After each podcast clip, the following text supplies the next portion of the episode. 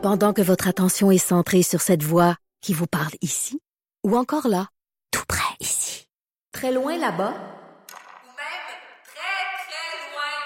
Celle de Desjardins Entreprises est centrée sur plus de 400 000 entreprises partout autour de vous. Depuis plus de 120 ans, nos équipes dédiées accompagnent les entrepreneurs d'ici à chaque étape pour qu'ils puissent rester centrés sur ce qui compte, la croissance de leur entreprise. Et oui, on est de retour à Franchement dit avec Maude qui a plusieurs nouvelles euh, à nous présenter. Absolument. On va commencer avec ce fameux blocus, ces fameuses barricades. Est-ce qu'elles vont tomber? Euh, écoute, la barricade qui a été érigée sur les voies ferrées en soutien au chef héréditaire Wet'suwet'en, qui est en place depuis quand même déjà trois semaines à Kanawake, euh, qui empêche les trains de banlieue de pouvoir faire la liaison Montréal-Candiac, qui empêche les trains de marchandises du Canadien Pacifique euh, de passer. Tout indique que ce ne sera pas démantelé dans l'immédiat, malgré le fait qu'hier, il y a eu une réunion on, euh, on s'est consulté là, du côté de, de la communauté. Euh, il y a un porte-parole des manifestants qui s'est adressé aux médias ce matin en parlant de la réunion de sa communauté hier soir euh, concernant donc le dossier Wet'suwet'en. Il dit ben on voulait rassembler la, la communauté pour déterminer les prochaines étapes. C'était pas un endroit pour prendre une décision. Il dit que les discussions se poursuivent. Il dit on veut bien réfléchir aux prochaines étapes. Fait que là il y a une entente, mais il faut réfléchir aux prochaines étapes. Euh, il y a aussi une barricade là, qui est encore euh, qui est encore debout euh, du côté de, de la Gaspésie. Et ben, il semble que la population de Kanawake voulait prendre le temps d'étudier l'entente de principe qui a été donc dévoilée, dont on connaît pas beaucoup de, de détails encore, là, sauf si je me trompe, là, Antoine. mais non, on, on connaît rien de cette C'est ça. Puis, ah cette entente-là, ça traiterait de la question du territoire, de la communauté, mais ça évacuerait la question du gazoduc Coastal GasLink, qui est censé être au cœur de toute cette affaire-là, entre autres. Euh, donc ça, ça reste, ça reste à suivre. C'est une, c'est une nouvelle qui est encore euh, une fois en développement. Là. Et est un peu étrange parce que Coastal GasLink, c'était, c'était le cœur de l'affaire. C'était même le, déclencheur. ben exactement. Puis il y a tellement de monde qui s'est greffé à ça qu'au final, euh, ben on est rendu euh, complètement ailleurs. Euh, mais bref, là, par contre, la, la liaison, les différentes liaisons du côté de Villarail qui sont pas mal toutes revenues à la normale aujourd'hui au pays. Bon, ben au moins, il y a une partie de bonnes nouvelles. Voilà. Et est-ce qu'on reparle du coronavirus? Est-ce que tu aimerais... moi, j'ai vu que le pape avait été... oui, ça me fait rire, ça, ce matin, le pape François qui est testé au, au coronavirus. Il y avait un petit rhume, il y avait un petit ils ont vérifié. Puis... Ben oui, on s'est dit, on ne prendra pas de chance. Mais écoutez, Finalement, il est immaculé. C'est négatif. Oui, voilà. Il y avait un petit rhume, ça le faisait tousser. Fait que il est pas malade, tout va bien. Il sert tellement de mains, tellement de petits becs que euh, ça serait, euh, ça serait c'est vrai quand même. Hein? T'imagines? Non, mais pour vrai, quand il rencontre les fidèles, il y a une proximité, c'est sûr et certain, là, mais ça, ça aurait pu. Écoute. Pendant une campagne électorale, je me souviendrai toujours euh, de Jean Charest qui était sorti d'un salon de quilles euh, ici à Québec. OK. Et qui. Euh, et son adjointe ou une en tout cas une, une membre de son équipe il avait dit on va avoir un beau petit moment purel dans l'autobus. ça va être le fun, le moment purel. Parce qu'il avait serré beaucoup de mains, hein. c'est sûr que c'est euh, peut-être que c'est comme une sorte de vaccin aussi. Tu serres des mains, tu serres des mains, tu deviens résistant à toutes sortes de, bactéries et de, virus. Oui, peut-être. Hein? Ça reste à prouver. Dans mes trois enfants, moi, il y en a un qui est jamais malade, puis il dit tout le temps, papa, c'est parce que je l'échette toutes. c'est super scientifique. C'est ça, c'est ça. Si tu veux euh, avoir un bon système immunitaire, lèche à peu près tout. C'est ça, c'est Guillaume, mon fils Guillaume, qui me dit ça souvent. Voilà. Alors, trêve de plaisanterie. Euh, quelle autre nouvelle? De quelle autre nouvelle euh, On va aller du côté des États-Unis. Je sais qu'on vient juste d'y aller, qu'on a parlé notamment du Super Tuesday avec, euh, Super Mardi, avec Luc La Liberté. Luc de Freedom. Exactement, Luc de Freedom, on l'a rebaptisé. Il y a des, c'est vraiment pas, c'est vraiment pas Jojo ce qui se passe de ce côté-là. Il y a des tornades qui ont frappé frappé justement quelques heures avant l'ouverture des bureaux de vote euh, dans les États américains, dont le ah Tennessee. Donc, au Tennessee, on a au moins 19 personnes qui sont mortes en raison de violentes tornades qui ont frappé, euh, ah notamment dans la région de Nashville. Et il y a des photos qui sont abondamment partagées sur les réseaux sociaux. Entre autres, je suis sur la page Facebook de Extreme Chase Québec qui ont repartagé les photos d'une de leurs amies qui demeure dans ce coin-là. Et la dévastation est totale. On peut voir sur les photos de cette dame-là euh, une station d'essence qui est complètement démontée. Je veux dire, il n'en reste plus rien. Des maisons dont on voit seulement la fondation parce que tout a été détruit. Euh, des bâtiments qui sont probablement, ben, j'ose le croire, emblématiques dans certaines parties de la ville qui ont été euh, détruits. Donc, il y a une mhm. grosse vague de, de solidarité aussi qui est en train de qui est en train de naître du fait que Nashville, ben, c'est la ville du country. Il y a beaucoup d'artistes country qui ont pris la parole ce matin. Je pense notamment euh, à Carrie Underwood.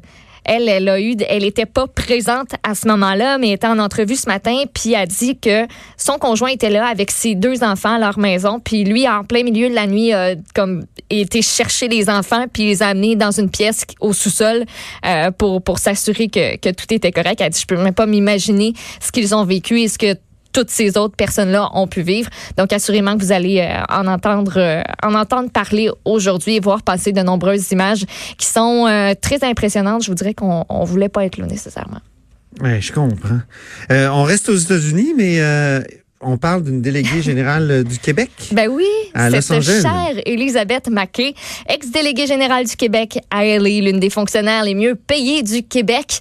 170 000 par année quand même. Elle était euh, toujours employée du gouvernement avec ce salaire-là, un salaire qui est comme plus important que celui du délégué même ce qui est assez étonnant. Mais ce matin, on en parle parce que le ministère des Relations internationales savait depuis trois mois que Mme Mackay, l'une, euh, cette fonctionnaire-là, en fait, s'était lancée en affaires tout en gardant son lien d'emploi avec le gouvernement et rien n'a été fait.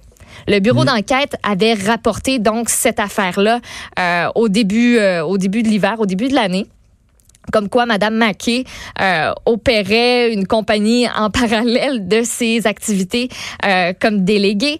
Et on apprend grâce à un échange de courriels entre deux cadres du ministère des Affaires internationales et de la francophonie qui est rendu public dans ce, matin dans le journal qu'on savait on le savait, le 26 novembre 2019, il y a un directeur adjoint, Sébastien Imbeau, qui a écrit au directeur des ressources humaines, Louis Métivier. Il voulait l'informer de ses découvertes à propos de Mme Maquet. Euh, et je le cite, son courriel. Il dit Lorsque nous composons son numéro personnel et qu'elle ne répond pas, nous attendons un message d'elle en anglais nous informant que nous avons rejoint Addendum Communication. Nous pouvons donc présumer qu'elle s'est lancée en affaires tout en étant en lien d'emploi avec le gouvernement du Québec et l'autre de lui répondre. Gardons-le à l'esprit. Trois petits points. Et ça conclut l'échange. C'est tout. Et pourtant, deux mois plus tard, quand le bureau d'enquête a révélé tout ça, que Mme Mackey avait un double emploi depuis juin 2019, le ministère a plaidé l'ignorance total. Or, il y a ces preuves-là euh, qui, qui viennent s'ajouter au dossier peu reluisant euh, de Madame euh, Mackey, de ses collègues aussi, là, qui ont euh, qui ont fermé les yeux malgré tout. C'est simplement en terminant vous rappeler que à la suite des questions du bureau d'enquête, l'ex-délégué elle a démissionné de son poste de directrice financière et administratrice d'Adendum Communication.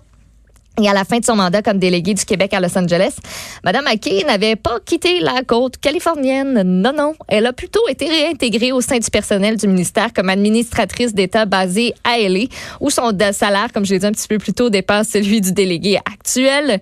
Elle devait revenir travailler à Québec dans son ministère d'origine, mais elle a proposé au sous-ministre de l'époque de réaliser son mandat à partir de la Californie, sans être rattachée par contre au personnel de la délégation du Québec à Los Angeles. Et la demande a été acceptée. Donc, elle est encore là-bas, hein, de ce que je comprends, Antoine. Oui, je pense que oui. Effectivement. Elle pourrait venir enseigner à Terrebonne, parce qu'il va y avoir une, université de Trois-Rivières à Terrebonne? Oui, c'est comme une, c'est, en fait, c'est une possibilité qu'on est en train d'étudier, d'implanter un campus dans ce coin-là. Je sais pas ce que tu en penses, mais. Moi, je suis tanné de ça. Je me souviens, Alain Dubuc de la presse avait écrit un éditorial très excellent là-dessus. Il avait appelé ça Les invasions barbares. Alors là, tu as l'Université de Sherbrooke qui s'installe à Longueuil. Tu as l'Université, t'as le Cégep de la Gaspésie qui s'installe euh, euh, à Montréal. C'est complètement dingue. Les, les, les noms de villes pour les institutions d'enseignement ne veulent plus rien dire. moi, il y a quelque chose qui, qui, m'échappe, que je comprends pas. L'Université de Rimouski est à Lévis. Euh, on comprend qu'ils ont besoin. Est aussi du côté de Longueuil. Exactement. Moi, je pense qu'il faudrait vraiment encadrer ça parce que c'est une dispersion de l'offre d'enseignement universitaire. Ça, ça, ça n'a pas de bon sens. Il y, a, il y, a, des facultés qui actuellement, mettons à l'UQAM ou euh, à l'Université de Montréal, euh, ont des problèmes de recrutement. Puis il y a d'autres universités qui viennent en périphérie, viennent, mm-hmm. ils viennent pomper finalement une partie de la clientèle et c'est toujours le même contribuable qui paie. Hein? je trouve qu'il y a un manque de cohérence dans l'action gouvernementale universitaire et je, moi, je ne comprends pas ce qui se passe là-dedans. Puis on a posé des questions au ministre encore récemment là, quand euh, le Cégep de la Gaspésie a décidé d'ouvrir un campus à, ah Montréal. Hein? C'était vraiment bizarre, un campus anglophone en plus. En tout cas, c'est pas encore fait. le projet est embryonnaire du côté de Terrebonne. on dit que ce serait euh, situé près de la jonction des autoroutes 40 et 640. Mm. Ça relèverait de l'UQTR, donc de l'Université du Québec à Trois-Rivières. C'est ah, envisagé. Il devrait, avoir une sorte de, limite territoriale. Tu Trois-Rivières, c'est Trois-Rivières. Sherbrooke, c'est Sherbrooke. Et j'avais posé la question à la critique, la porte-parole en matière euh, d'éducation universitaire de, de, de c'est Marois Risky du Parti libéral du Québec, sauf que elle est elle-même employée de l'université de Sherbrooke. Oh, c'est un peu mal à l'aise. Ben oui. Oui.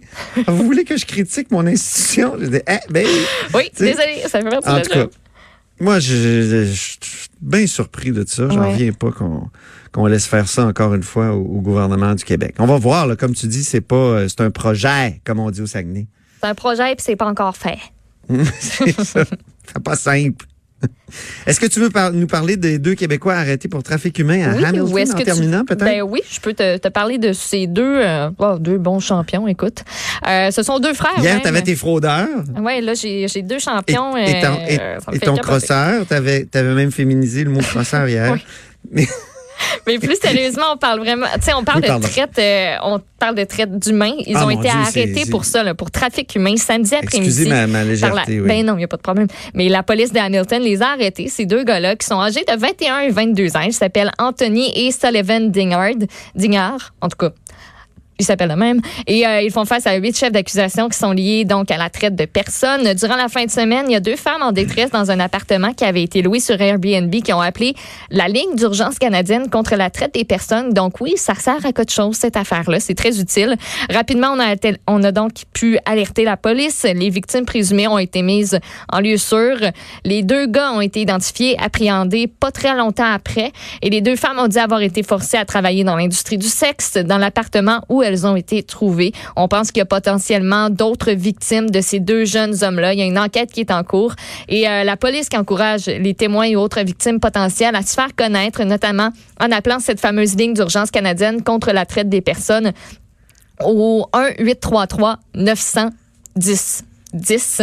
Euh, puis ça me fait penser ça à la, à la série qui vient tout juste là d'être rendue disponible sur le Club Illico en fugue et dont je vous, euh, je ah vous parlerai probablement demain durant ma chronique. pas confondre. Hein? Non, c'est ça. Ben, c'est lié à cet univers-là. Euh, puis euh, il y a une entrevue là d'ailleurs avec les deux euh, principales entre guillemets actrices de cette série documentaire-là qui, qui ont été en entrevue ce matin avec Benoît Dutrisac. Il y en a une aussi d'ailleurs qui sera avec Geneviève Peterson tout à l'heure. Et ben comme j'ai dit, je pense que je vais je vais essayer de vous en reparler demain dans, dans ma chronique. J'étais en train de gosser quelque chose, fait que, fait que je t'en reparle. Ben, gosse, ma chère, gosse, c'est parfait. Bon, ben, on s'en garde pour tantôt des nouvelles. On a-tu encore? Non, on a, fait le tour pas mal. Hein? On a Merci fait le tour, beaucoup, on euh, Maud Boutet. Et euh, maintenant, on fait une petite pause, puis c'est la chronique Disque dur avec Stéphane Plante.